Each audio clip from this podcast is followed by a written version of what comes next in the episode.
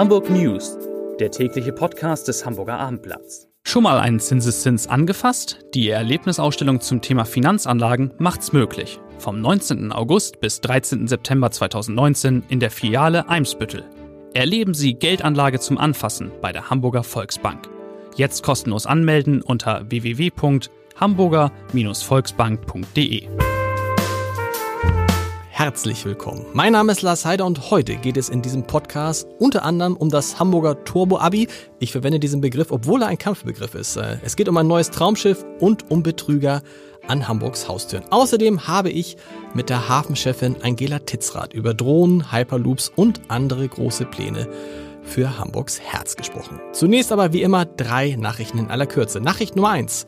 Im Karolinenviertel und auf der Sternschanze könnten Parkplätze künftig gebührenpflichtig werden. Ziel des sogenannten, jetzt kommt es, Parkraumbewirtschaftungskonzepts ist, die angespannte Parksituation für die Bewohner dort zu entschärfen. Ein Großteil der öffentlichen Parkplätze wird im Moment nämlich von Touristen und Pendlern belegt. Nachricht Nummer zwei. Das Hamburger Karrierenetzwerk Zing wächst rasant. Es hat jetzt schon 16,3 Millionen Mitglieder allein im ersten Halbjahr. 2019 sind eine Million dazugekommen. Und Nachricht Nummer drei, Überraschung, Überraschung, im Volksparkstadion wird trotz Verbots noch einmal, ein einziges Mal die HSV-Hymne Hamburg meine Perle erklingen. Lotto King Karl darf sie am 13. Oktober beim Abschiedsspiel des ehemaligen HSV-Stars Raphael van der Vaart singen. Drei liebe Kollegen sind zu Gast, bevor wir dann einmal reinhören in das Gespräch, das ich mit Angela Titzrath, der Hala-Chefin, geführt habe. Aber zunächst geht es um den sogenannten Schulfrieden. Peter Ulrich Meyer ist da, der Hamburger Schulexperte auf journalistischer Seite. Du hast eben schon gelacht, als ich Turbo-Abi gesagt habe es ist ein Kampfbegriff. Aber jeder weiß, was gemeint ist. Ja, also, und für die, die es dann doch nicht wissen, sei gesagt, es handelt sich um den achtjährigen Ausbildungsgang am Gymnasium zum Abitur. An den Stadtteilschulen sind es bekanntlich neun Jahre bis zum Abitur. Und SPD, Grüne, CDU und FDP haben sich heute nun darauf geeinigt, äh, den sogenannten Schulfrieden zu verlängern. Und das bedeutet eben, dass G8 am Gymnasium bleibt in Hamburg und G9 an den Stadtteilschulen. Das ist ja interessant, weil zwischendurch sah es so aus, als könnte die CDU aus diesem Thema so einen Wahlkampfschlager machen, wie ja. es die CDU in Schleswig-Holstein vor zweieinhalb Jahren gemacht hat. So ist es. Und Ganz ist die Sache auch noch nicht durch, denn in Wahrheit hat die CDU-Basis am Montagabend das letzte Wort. Okay. Dann wird es darum gehen, ob äh, die Basis diesem Ergebnis aus den mehrmonatigen Verhandlungen zustimmt oder nicht. Mit anderen Worten, ob auch die Basis sagt, ja, lassen wir es bei dem jetzigen Schulsystem.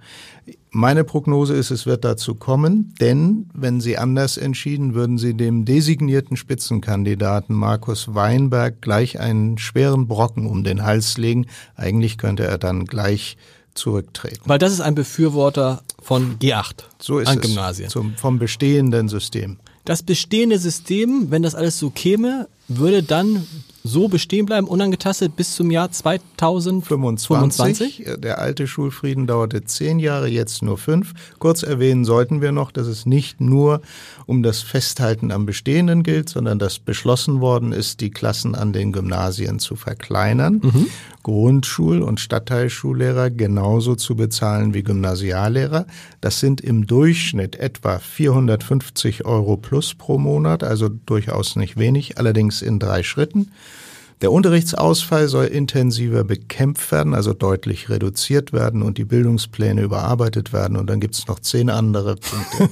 Ist es eigentlich klug aus Sicht der Oppositionsparteien, so einen Schulfrieden kurz vor einer Bürgerschaftswahl zu schließen? Also, wenn man an äh, die eigene Nase nur denkt und den eigenen Vorteil muss man sagen, äh, die Opposition gibt ein wichtiges Thema zu einem Teil aus der mhm. Hand. Mhm. Auf der anderen Seite, und das wäre mein Ansatz, äh, ich finde es beachtlich, dass zum Wohle der Schulen es gelungen ist, hier etwas Gemeinsames zu vereinbaren, denn wir kennen noch die Jahre der schulpolitischen Auseinandersetzung, Gesamtschule ja, nein, Primarschule ja, nein.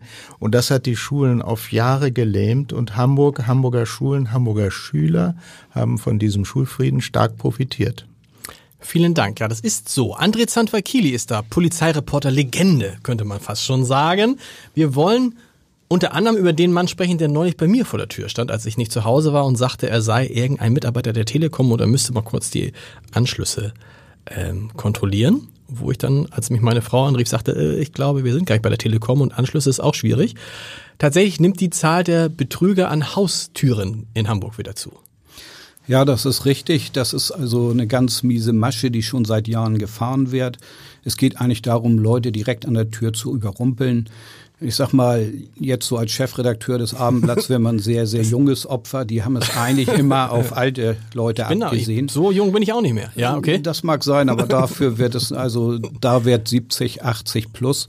Äh, die haben auch eine ganz perfide Taktik dabei. Ja. Die zielen darauf ab, dass wenn sie erwischt werden, das Opfer sie vor Gericht nachher nicht richtig wiedererkennt oder dass es schwerhörig ist, alle Sachen nicht wiedergeben kann, Dinge vergisst. Das ist also Das heißt, Sie gucken vorher genau, wo sind Leute, die vielleicht alleinstehend sind, schon ein bisschen älter und machen dann was? Was ist so eine gängige Masche? Also es gibt mehrere gängige Maschen. Die gängigste und erfolgreichste ist eigentlich, dass man sich als Handwerker ausgibt. In der Regel sind es Leute, die vorgeben, Rauchmelder kontrollieren zu wollen oder dass sie von den Wasserwerken sind. Und äh, dann gibt es noch falsche Polizeibeamte, die vor der Tür stehen äh, amüsant dabei ist, dass eigentlich die falschen Polizisten die am die erfolglosesten sind an der ist Tür. Ist das so? Das die Leute haben so. halt keinen Respekt vor der Polizei mehr. Nein, genau, da sind die oder? schnell misstrauisch. Offenbar ah. ist diese diese Masche, da steht jetzt so ein Handwerker vor der Tür, ist wohl einleuchtender für die Leute. Es ist ja viel, dass es auch irgendwie plausibel für die ist. Aber wenn man ihn nicht bestellt hat, einen Handwerker, würde ich erstmal zucken, wenn einer vor der Tür steht. Ja, ja, und dann? die du auch, nicht. ja. Die ja. nicht, ja. Also das ist ja, die versuchen es wahrscheinlich öfter und äh, sind dann in vielen Fällen halt erfolgreich. Die überrumpeln die Leute. Also sagen dann zum Beispiel was, ich muss ihre, Sie wissen ja, einmal im Jahr müssen die Rauchmelder kontrolliert werden. Ich komme von der, äh, so, das, ihr, ihr Vermieter schickt mich zum Beispiel und dann ja, lassen Sie die rein. Es wird vorgegeben, dass ein Wasserrohrbruch ist und man jetzt überprüfen muss, ob der Wasserdruck richtig ist und sie sonst auf dem Trocknen sitzen. Kann ja übrigens auch sein. Wie äh, unterscheidet man denn jetzt einen echten von einem falschen Handwerker? Was, was, was rät die Polizei, was man in solchen Fällen machen soll? Also die Polizei rät ganz klar, so wie man den kleinsten Verdacht hat, dass irgendwas nicht stimmt, lieber 110 rufen. Okay. Die klären das denn vor Ort und hundertprozentig. Und insgesamt sollte man immer lieber argwöhnisch sein. Also dass Leute so vor der Tür stehen, unangemeldet, ist eigentlich eher nicht gängig. Vielen Dank. Also es ist eine, eine, eine gute Warnung. Äh ich äh, werde es weitergeben in unserer Siedlung, wo dann irgendwann die Kinder alle hinter diesem Telekom-Mann hinterhergerannt sind und versucht haben, ihn zu finden. Der war dann aber schon weg und hat tatsächlich aber keinen Unheil eingerichtet. Von Betrügern kommen wir jetzt zu Traumschiffen. Martin Kopp ist da, die nächste Legende, nämlich der große Schifffahrtsexperte in Hamburg aus unserer Wirtschaftsredaktion. Martin, es ist heute, sind heute vorgestellt worden Pläne für ein, ich habe es eben Traumschiff genannt, aber für ein tolles neues Schiff, was in Hamburg gebaut werden soll. Ja, das ist schon, das ist schon ein Traumschiff. Das kann man nicht anders sagen. Also die Hamburger, die kleine, aber feine, sagen wir mal, Hamburger Reederei Sea Cloud Cruises, ja. die ja bisher die äh, Sea Cloud und die Sea Cloud 2 betreibt, zwei Großschiffe, zwei Segelschiffe, ja. bekommt ein drittes Segelschiff. Das wird gerade gebaut auf einer spanischen Werft noch größer, die wird 138 äh, Meter lang, das Schiff. Oh. Also äh, das hat das hat ein Groß, der Großmast in der Mitte, der, der wird 57 Meter hoch. Äh, wenn das voll aufgetakelt ist, ja, dann hat das eine Segelfläche von 4.100 Quadratmeter. Das ist doppelt so viel wie das Segelschulschiff mhm. Rock. Also das wird ein gigantisches Schiff. Das wird gerade gebaut, wird leider in Hamburg sehr wenig zu sehen sein, weil das wird, äh, wird überwiegend im Mittelmeer fahren im Sommer und im Winter dann in der Karibik. Okay. Aber es gehört Hamburgern. Es wird von ja und zwar also na, oder so ja das in doppeltem Sinne. Die Eigentümer, es sind insgesamt 15. Okay. Stillschweigen. Es heißt, es sind sehr bekannte Schiffs, Schifffahrtsaffine äh, Hamburger, wohlhabende Hamburger Familien, die sich da zusammengeschlossen haben mit diesem Konsortium. Und beredert wird das Schiff eben von Sea Cloud Cruises. Das ist eine Hamburger, klassische Hamburg-Reederei. Dahinter steht der bekannte Unternehmer Hermann Ebel. Und im weitesten Sinne, nicht nur im weitesten Sinne, es ist ein Kreuzfahrtschiff. Oder? Ja, Also Sie sagen Kein- eher, Sie sind kein Kreuzfahrtschiff, weil also wenn das, was du auf Kreuzfahrtschiffen normalerweise erwartest, ein Swimmingpool und Entertainment und und 50 Restaurants, in denen du aussuchen kannst, das gibt's dann natürlich nicht. Aber es ist klassisch, es ist sehr klassisch elegant. Ich war drin, Ja. ich hab's gesehen. Diese eigene Suite, ich kann dir sagen, Himmel, Bett, äh, das ist äh, ein barockes Badezimmer, ja, mit den goldenen Wasserhähnen. Ich sage dir, das sind tolle Schiffe. Und ökologisch natürlich deutlich besser in der Bilanz als so ein klassisches Kreuzfahrtschiff, aber ganz ohne Diesel. Greta könnte mit so einem Schiff jetzt nicht zurückfahren äh, nach, aus New York, weil ist es nicht ganz emissionsfrei. Ne? Nein, nein, natürlich nicht. Ich meine, die müssen ja allein schon für den Hotelbetrieb auf dem Schiff müssen diese diese Aggregate weiterlaufen. Klar. Ähm, aber es gibt eine Dienstanweisung an die Kapitäne bei Sea Cloud, ähm, so weit als möglich immer zu segeln. Segeln, segeln, segeln. Das ist, merkt man schon am Publikum, das normalerweise da mitfährt. Das sind natürlich auch betuchte Leute, aber das sind alles äh, äh, wasseraffine Leute. Die haben selber Boote oder was weiß ich was. Wann ist die neue, das neue Schiff fertig? Das neue Schiff wird im Sommer im äh, kommenden Jahres äh, in Fahrt gehen, äh, wird in Lissabon seine Fahrt aufnehmen. Ich glaube im Juli und ähm, äh, dann so zu seiner ersten Seereise starten in Hamburg. Da müssen wir jetzt leider. Wir werden sehen. Wir werden sehen. Mal nicht. Mal 2021 leider erst. Martin, wo du schon mal hier bist, lade ich dich herzlich ein, einmal kurz reinzuhören in den Podcast, in das Gespräch, was ich mit Angela Titzrath, der Hala-Chefin, geführt habe. Den ganzen Podcast kann man auf www.abendblatt.de slash Entscheider hören. Heute Abend, aber hier hören wir schon mal rein, was Frau Titzrath zum Beispiel über Drohnen gesagt hat, die Container über dem Hamburger Hafen transportieren wollen.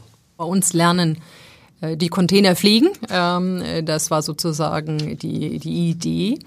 Ähm, dahinter steckt einfach, dass wir ein Stück weit ähm, mit den Vessels, die, äh, mit den Schiffen, die signifikant mehr Volumen mitbringen an unsere einzelnen Terminals, sogenannte Peak-Situationen haben. Das heißt, eine Menge von Containern kommt in einer viel, kürzeren Zeit an und wie beherrscht man das?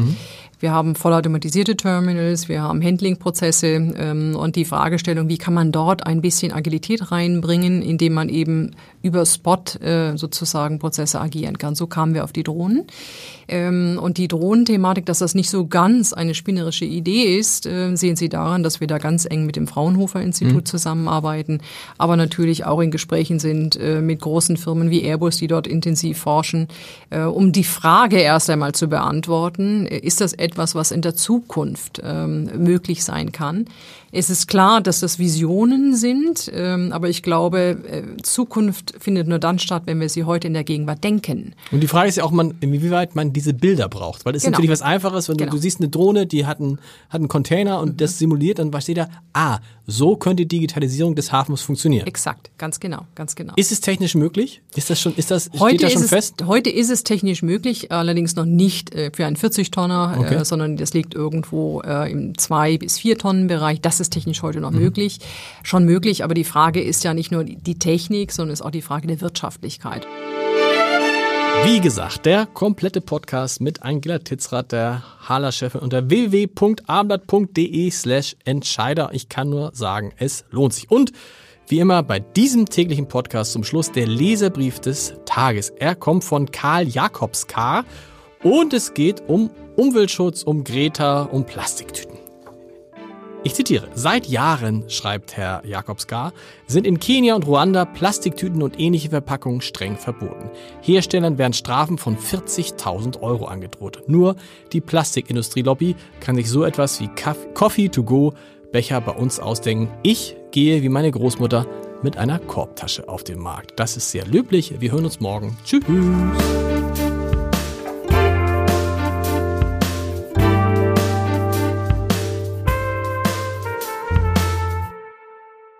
Weitere Podcasts vom Hamburger Abendblatt finden Sie auf abendblatt.de slash podcast.